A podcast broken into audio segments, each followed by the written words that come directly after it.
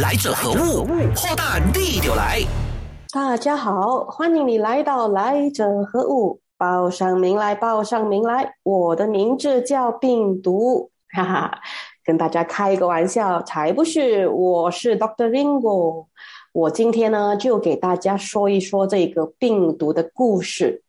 呃，这两个星期呢，我们都在谈微生物。我们也大概了解了细菌这一类的生物啊，它跟别的生物有什么不同？但是如果我们还是以细菌那一套去认识、去了解病毒的话，或许我们得再重新的刷一刷我们脑袋里面对病毒的理解啦。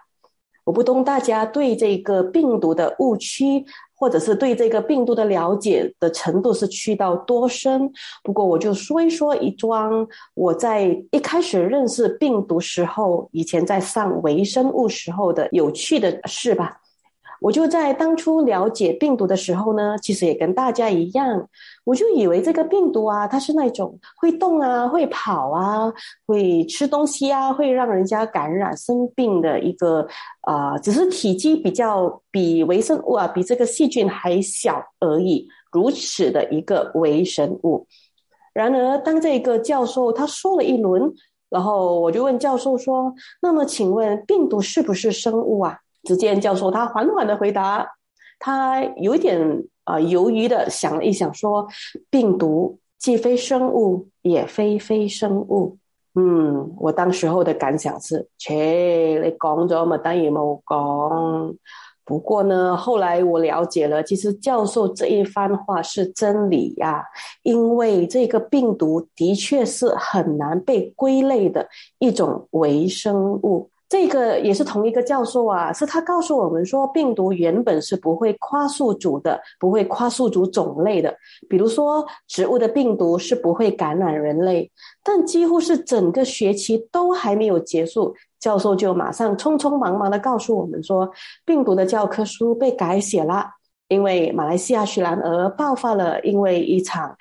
因为病毒而感染的猪瘟哦，而这个猪瘟呢，也感染了人类。所以大家现在如果翻一翻病毒史的话，你会看见马来西亚的名字是刻在上面的。当然，在马来西亚起起落落的这个病毒啊，当然是不只是猪瘟一个而已。比如说骨痛热症，比如说手足口症，比如说疯狗症，这些都是在马来西亚流传的地方性的一种病毒的一个流传的流行病哦。呃，就好像上个星期所提到的病毒的繁殖呢，它其实。不是无性繁殖，也不是有性繁殖，所以它连这个繁殖的系统都是很难被归类的，更何况是它根本都不像是一个生物的需要的一些生物的基本的条件。好，来，让我们再重复一下呃生物的条件吧。生物的条件是什么呢？植物条件是它需要养分，它需要来这些养分来为它提供能量。而这些养分呢，是包括比如说我们上个星期提到的氧气啊，或者是呃微元素啊、减糖啊之类的。然后当它有了这一个能量呢，它就有这一个运动的这个机能呢，然后它就可能需要一些排泄的机制，或者是能够需要一些来修复的机制，呃，来让它的这一个周期可以进行的比较完好啊。但是这个病毒呢，它以上所说呢，它都不需要进行，它唯一活着的目的是复制自己，或简称繁殖自己。反观病毒哈，它们啊的体积呢，其实是不能够让它们构成一个单细胞所有的基本的机制的。上个星期我将这个细菌呢比喻成为一个公寓哦，然而这个公寓呢，病毒这一个公寓哦，它是一间没有具足一个基本的一个条件的一个生活条件的公寓，呃，不是，他们甚至连 studio house 也不是，充其量也大概只是一个酒店的房间吧，就是当你入住酒店了，你只能进行一些简单的生活功能。比如说啊，休息啊，梳洗啊。但是如果说你要住好几个星期，好像有些朋友他们要得在这个酒店的房间隔离两个星期的话，其实你问他们，他们是很痛苦的，因为一些基本的需求，比如说洗衣啊、洗涤啊，或者是进食啊、主食啊，酒店的房间它既然没有厨房，也没有洗衣处，它也呃没有办法让我们进行很多我们生活需求的东西。所以呢，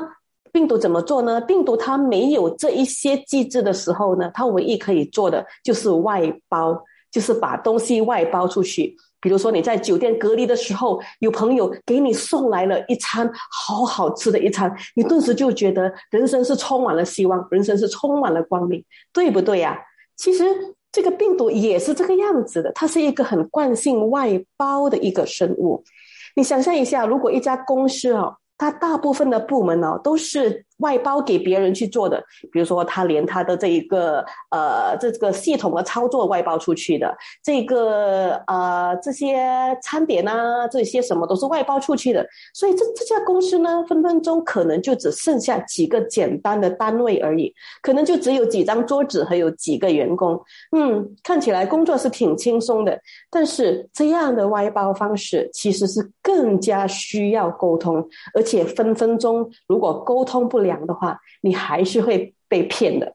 被骗钱的哈。OK，病毒呢，它这这个功能叫外包的功能呢，我简单称为外包功能，它就是一种集结的动作。它集结的宿主是因为他们能力的不足，所以病毒你想看，它如果连生活、连排泄这些基本的条件都没有办法完成的话，它基本上称不上是一个生物。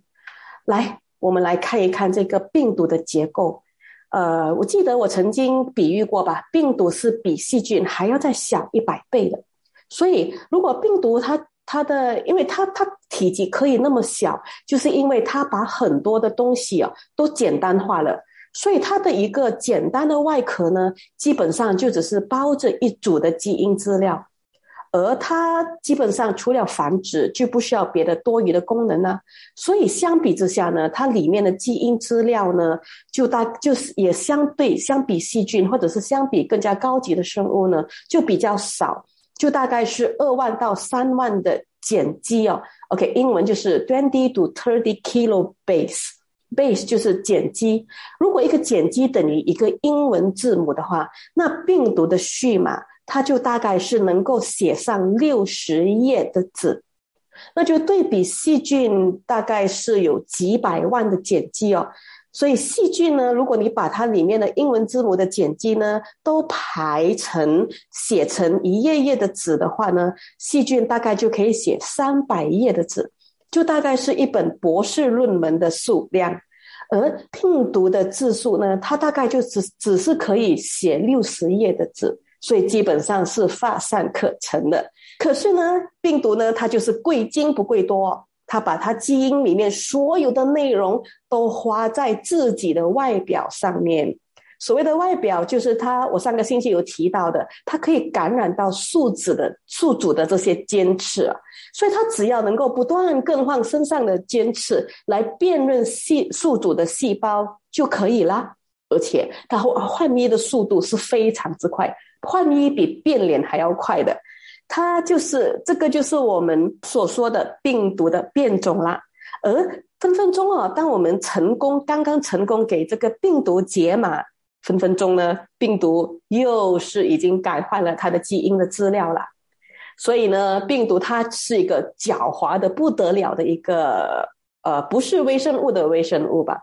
因为他连复制自己的机制也交给人了，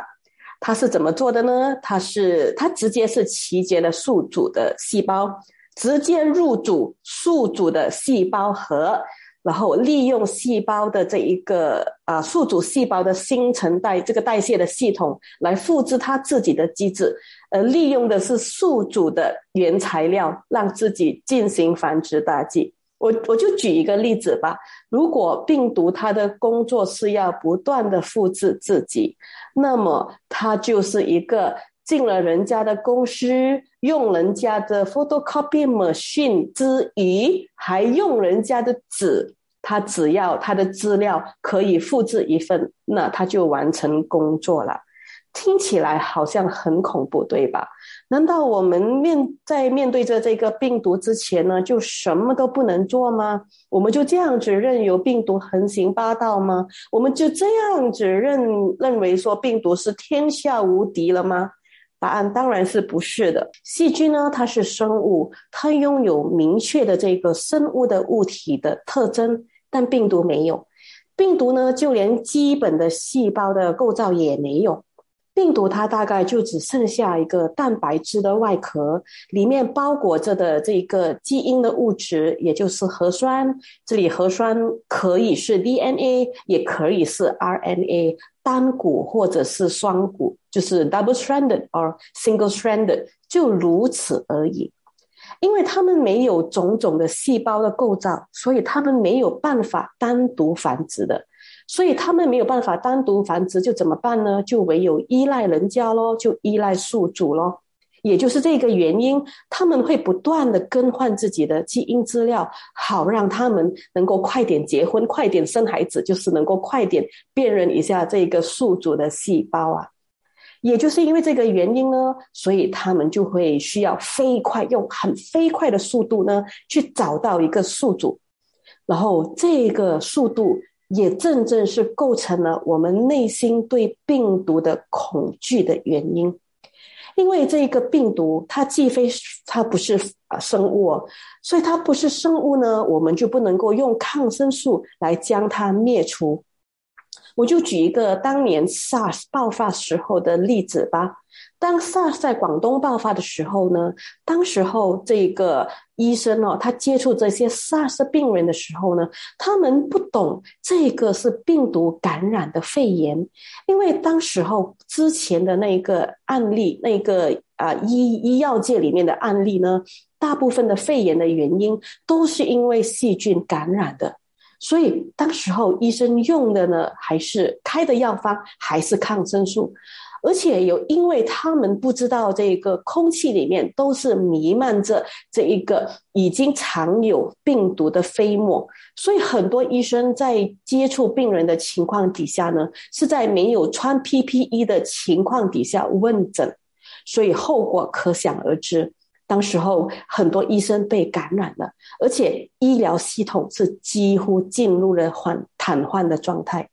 所以 SARS 的这个英文字哦，如果把 SARS 把它变长的话呢，它是念成 Severe Acute Respiratory Syndrome，也就是急性和感染呼吸道的症状的一种病哦。然后我们就连 SARS 的表亲呢，MERS，它的英文名字也是 Middle East Respiratory Syndrome，也只是称呼 syndrome 而已哈，因为它这个是来自中东可以感染呼吸道的病症，我们只称呼它病症。你还没有看见 virus 这个字，直到 COVID nineteen。Coronavirus disease 这个病症才终于的和病毒以及它的形状，Corona 就是它的形状，以这个病毒的形状来命名了。疯狗症，我上个单元有提到马来西亚的一种地方性的流行病——疯狗症 （Rabies）。为什么叫疯狗症呢？那是因为当这个病毒它感染了狗，它得通过这个狗的唾液来让它离开宿主，而感染另外一个狗或者是人类。所以你想象一下，如果当两只狗都相亲相爱的话，它根本是没有办法感染到别的狗，唯有通过什么情况呢？就唯有通过了撕咬、互相打架这样的情况。病毒就可以有机会通过唾液而进入另外一只狗的一个身上了，所以呢，病毒它就会入侵这个狗的大脑，让他们发疯，让他们沉入一种疯狂的状态，不断的撕咬别人呢，病毒才可以完成他们的计划。而这个世界上有一个国家是没有疯狗症的，你们可以上 Google 去找一找，或者是让任何的搜索引擎去找一找一下，猜一猜这个国家哪一个国家是没有疯狗症的。好，面对这么可怕的病毒，我们到底有什么是可以做的呢？其实啊，我们也不需要那么害怕，因为离开了宿主呢。病毒基本上就只剩下一个比尘埃还要再维系，而且毫无用途可言的粒子，一个 particles 而已。而病毒的基因序码呢，它跟别的生物的基因序码是一样的道理的，就是直到它们裂开，它们已经呃 degraded，就是已经完全没有这一个，已经处于那种粉碎的状态呢，它们就完全没有功能了，他们也就入侵不到人家的身体，用人家的 photocopy machine 来复制他自己啦。好，来听到这里，我们尝试连贯一下我们目前的这一个。冠病病毒的防疫准则，我们就可以理解为什么这些卫生组织都建议我们这么做。新冠肺炎的病毒是非常的小的，所以它小到怎么样呢？它必须要寄居在这个，就是能够藏在哪里呢？就是藏在我们身上喷出来的气溶胶的飞沫。这个是怎么样形成的气溶胶的飞沫呢？就通过打喷嚏。或者是你很用力的谈天，很卖力的唱歌，从这个小小的唾液里面的小小的颗粒呢，它其实就是承载着这些病毒。但是如果我们保持我们的空气流通，保持环境清洁，其实很大的程度也是可以降低病毒的传播的。这个也是为什么在室内，尤其是当这个空调系统，当我们这个冷气里面一直不断有那个啊。病飞沫，飞沫里面有病毒的话呢，它就会造成了一种恶性的循环，因为里面的空气是没有办法循环出去。OK，好，来，我们再看一看另外一个防疫守则，比如说口罩。现在呃，大家可能都已经不戴口罩了，但是我是认为了，我个人是认为口罩还是千万千万千万要戴上。而且，如果你的工作是要接触人的话，你要接触陌生人的话，你更加是要戴口罩。因为这个有防水空功能的口罩呢，它其实某个程度上就可以阻隔这些含载着病毒的小颗粒进入我们的身体。我不敢说是一百八仙，因为病毒呢还是会通过其他的管道，比如我们的手啊，比如啊我们触摸的东西啊，来进入我们的身体。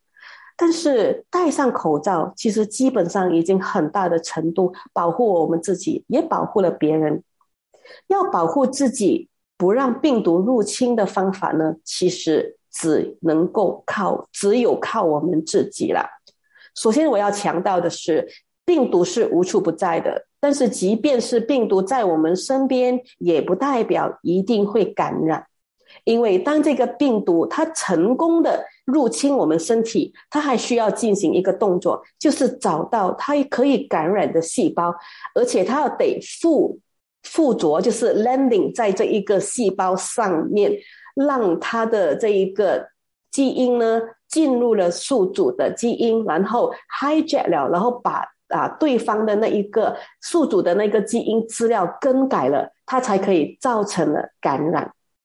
我当我我记得当我在这么解释的时候呢，我那个念一些念电脑科学的朋友，他就告诉我说：“诶，怎么这一个人类的病毒啊，它长得好像跟这个电脑病毒是一样的？它同样也是 hijack 了一个呃主机的这一个 programming 啊，然后把它修改了，然后再做他自己要做的东西。对呀，其实基本上两个都是病毒，两个病毒用的方法都是一样的。”好，来说回口罩吧，或者是说回说我们这一个社区是怎么样的去面对这一个病毒吧。呃，我就有一些生活在台湾和香港的朋友啊，因为他们都曾经经历了呃感冒或者是 SARS 的流传了，所以他们在某程度上呢是已经懂得学会了戴口罩。而我们马来西亚人呢，是这两年才养成那种戴口罩跟群力洗手的习惯的，所以呢。呃，我我我这一些香港和台湾的朋友，他们生病的时候，甚至是连睡觉都戴着口罩睡觉的。我就曾经有一个经验呢，呃，不久而已啊，就是在这个呃某某个州的补选的时候啊，我就在呃因为我下去这一个地方当这一个住这个什么这个监票员了，然后那时候跟我同房的一个朋友呢，他其实是当时候是怀疑有这一个确诊，但是他却还没有得到这一个两条线，所以那个晚上我是跟他同房，但是因为我们有这个防卫的意识，所以我们两个都戴上口罩，因此我没有被他感染。是的，他没有，他第二天呢他就已经呃确诊了，但是我跟他同一个晚上，只是因为我戴的口罩，他都。戴的口罩，而且我们是在冷气房里面哦，所以我我没有被感染。所以某个这个案例呢，或许不是对每个人都管用，但是我想说的是，戴上口罩总比没有戴上口罩的好。但是呢，光是靠这一个跟我们的源头隔绝，其实也不是最完善，也不是一个最好的办法，因为我们不懂什么时候我们会松懈下来，或者是别人没有遵守这个守则。然后我们总也没有办法天天去强迫人家戴口罩，对吧？另外一个办法呢，就是把我们的自己的身体养好，把我们的自己的这个免疫系统啊，把我们这个血液循环做得好一点。呃，因为我们的身体它其实就好像一家医院，或者准确的来说，说我们这个身体呢，更像是一个药剂行，就是它在能够身体接受到这一个外来的入侵的时候呢，它能够提供一些。正确的应对的这一些方法，一些比如说我们的免疫力、我们的荷尔蒙，来给我们提供这个保护。这个免疫力呢，它其实产生这个抗体，某程度上就是让我们能够产生这个保护。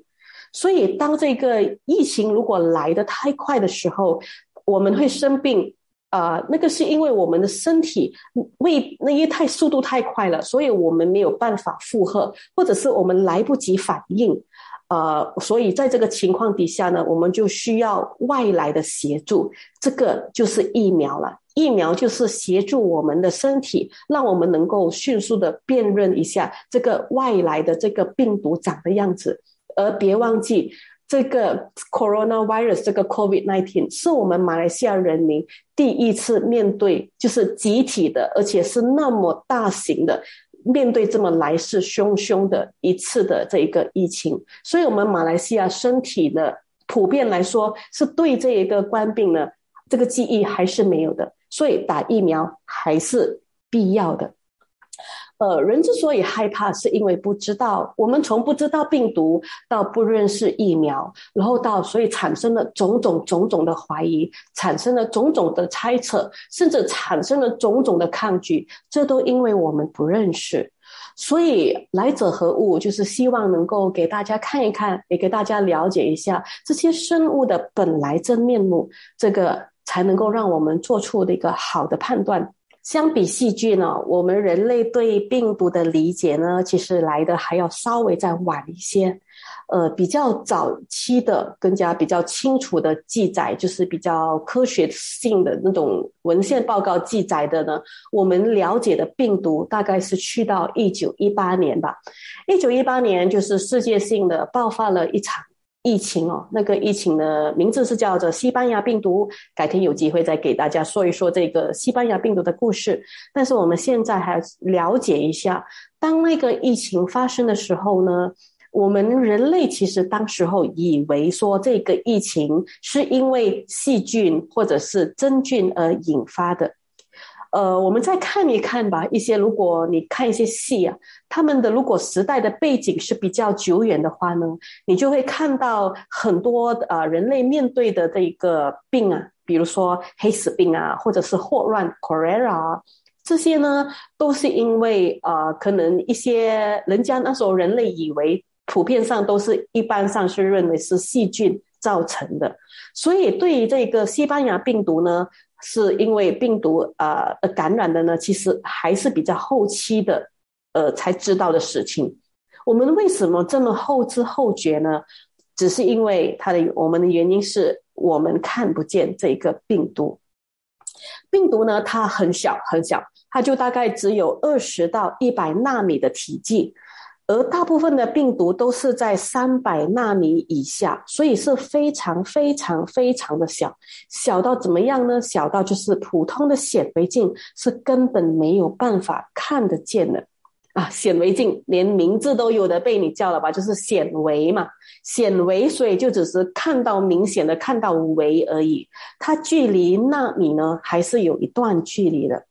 再加上病毒是没有化石的，应该这么说吧？因为病毒它的体积是没有办法让它们变成化石。所以，我们就算是连这一个用这个碳的这一个放射性碳定年法，就是 radiocarbon dating 来探探测一个啊物件的这一个年龄，这个方法都没有办法准确的做得到。呃，就这么说吧，如果六千五百年前呢，恐龙是因为这个。对不起，是六千五百万年前，我漏了一个万字，差别太大。六千五百万年前，如果恐龙因为一场病毒而带来的瘟疫而灭绝的话，我们即便能够找到恐龙的化石，但是我们也没有办法，未必有办法可以通过这一个恐龙的身上能够萃取到病毒的资料，来让我们做出啊排比和排列和一些实验的动作，但是。我们是可以通过出土的木乃伊，比如说，我们就通过一具法老的尸体，他身上的那一个疤痕，推断的推断说，在古埃及的时代，其实病毒就已经存在了。因此，在一九一八年爆发那一场疫情哦。它它的其实它的它是因为病毒而带来的，但是它致命力呢是比战战争比当时候的疫战带来的伤亡呢，因为呃这个战争是人类的活动嘛，其实病毒带来的这一个呃影响力是更加大。因为战争，它也大量的提高了人与人之间的那个接触和流量，所以这也是变相的让这一个病毒通过这些人与人的活动啊，能够带来了惊人的传播力。而当时候我们不懂是病毒，我们又不懂要怎么样防范的时候呢，就变成了这一个病毒是可以大量的肆虐了。所以就在一九一零年，其实有出现了一个伟大的人物。这伟大人物其实来来自马来西亚，他就是吴连德医生。我相信大家都听过他的故事。他的功功丰丰功伟绩呢，就是在于说他发明了口罩。其实这个某个程度上呢，也协助了当时候的人类，把当时候肆虐的那一个鼠尿病呢，那个鼠疫呢压了下来。在所以在我们成功的发现病毒之前呢，其实整个过程是处于黑暗期跟摸索期的，所以也常发生很多的误判的状况。比如说，在一九一八年，日本的科学家野口英世呢，他就曾经公开自己以高倍数的显微镜看到了黄热病，就是 yellow fever 的病原菌哦，因为他看到了一种类似好像旋螺形的细菌哦。这个也是我们上个星期提到的那一个带来鼠疫的其中一个细菌，他就相信说这个病原是细菌，这个鼠疫是细菌感染的，所以他就误判了。其实那一个病原体是病毒，这个也不能怪他了，因为我们当时候一九一零年的时候还是没有办法看到病毒的。实际上呢，是要等到大概一八九二年，一八九二年的时候还没有办法看得见哦。但是这位来自俄罗斯的生生物学家，他的名字叫 Dmitry Ivanovsky 的这一个诺夫斯基哦，这个一个司机的这个名字，所以我们知道他是俄罗斯人。他在研究这个烟草花叶病的时候，发现呢，这个感染了花叶病的烟草叶。他从这个叶子上面提取的液体，然后通过一种特别的形状的这个过滤器过滤之后呢，他发现这一个过滤出来的这一个液体还是可以感染别的烟草，所以他提出的。那时候他还不知道这个叫病毒，他只是提出说这个感染性的物质可能是一种毒素，一种有毒的东西。但是他的论点，他的这个论文就停在那里了，因为没有被深入的研究下去。这个是要等到科学家，他大概是在三十年代，就是一九三零年代吧，有一位叫德国的科学家叫 Ernest Ruska 的这个人呢，他发明了电子显微镜。才终于把这个病毒的样子看得清楚一点，因为这个电子显微镜呢，它用的不是光学的道理，它用的是这一个电子的原理呢，所以可以把这个物件看得更细。科学家在那个时候总算可以说是看得见病毒了。但人类要解析这一个病毒哦，来给它的基因解码哦，还是要等多一个五十年。也就是在七十年代，Watson and Click，他建构了这一个基因双螺旋的这个模型呢，他大概告诉我们这个基检就是这一个基本的单位啊，基因是怎么样形成啊？直到这样的一个时代，我们才可以。看得见才可以知道说这一个生物里面的基因它是怎么样的排序的，包括病毒，病毒其实也是由基因组成的。这个道理也是要等到七十年代，当这个 DNA 被发现了过后呢，我们才可以知道。而第一个被人类理解的病毒呢，是一种专门吃掉细菌的噬菌体。叫 fudge，OK，这个叫它 fudge，其实是希腊文“吃”的意思，所以你可以想象呢，这个细菌它被发现的时候呢，是正在被病毒吞吞并，就是被病毒吃掉，而且让它肢解跟破裂的。病毒呢，它其实没有固定的形态，它跟那个细菌大概是一样的。它的形状是取决于它的外壳或者是它的包膜。简单来讲吧，就好像病毒就好像一个被漂亮的容器包着里面的 DNA 或 RNA 的一个状态啊存在吧。而病毒的形状呢是不一样的。比如说带来肠胃炎的叫 Astrovirus，我们知道 Astro 是什么？是星状嘛。所以这一个。啊，病毒的中文名呢，也被称之为星状病毒，因为它长得很像星星一样。而刚才我提到的那一个把细菌吃掉的这一个 fudge 的这个 virus 呢，它其实是长了几只脚啊，这个是脚是 gaggy 是类啊，是那个脚啊，不是头上的脚，是这个下面的脚，所以它的形状让这个病毒看起来呢，好像是一个太空船。它这个脚呢，就能够准准确的，好像降落月球那么样，降落在这一个细菌的身上呢，然后它会钳着这一个细胞，然后它就会将它自己的基因呢注射，是用注射的方式呢打进这一个细菌的身体里面，来用这样的这一个方式来集结，将它的基因集结了宿主的基因，然后改造了，然后。让它自己不断的繁殖，然后把这个宿主给弄破、弄死。这些病毒啊，其实跟别的微生物一样，它是分布在自然界的。我们几乎是可以从土壤啊、水里啊、腐烂的植物啊、叶子啊，甚至动物身上，甚至是我们的身上，都可以找得到这些病毒啊。而微生物之多呢？多到其实我们根本是没有办法处于一种无菌的状态。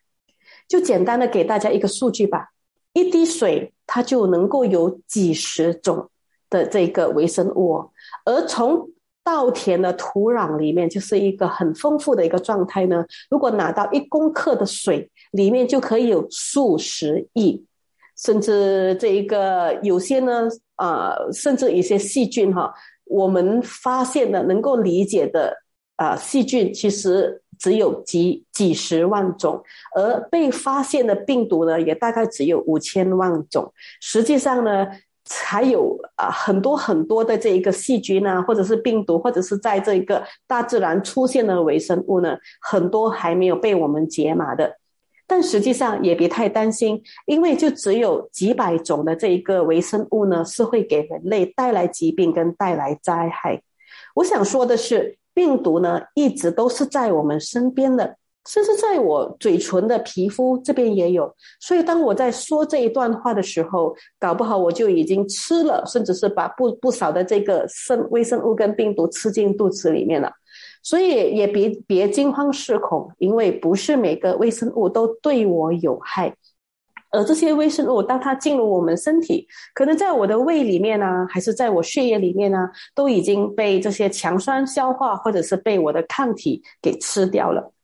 呃，但是我比较沉重的想要语气心语重心长的去提一提一个事实，我比较沉重的一个事实是呢，是大部分的病毒哈。它在感染人之前呢，其实他们是活在某种动物身上的一个病毒而已，它就只是在这个某个种类的动物之间传播而已。但是随着大自然的开采，随着这个森林被大量的开开发，所以造成森林里面的生物，包括这些动物呢，它不够资源。它不够资源的话，怎么办呢？就是被必要外出觅食。又或者是人类捕杀了这些野生动物，吃了这个野生动物，它就会间接的让这一些病毒，这些动物身上的病毒呢，更加靠近我们，它让这一个距离缩得更短了。所以，我们人类根本不需要好像疯狗那一样互相的撕咬对方。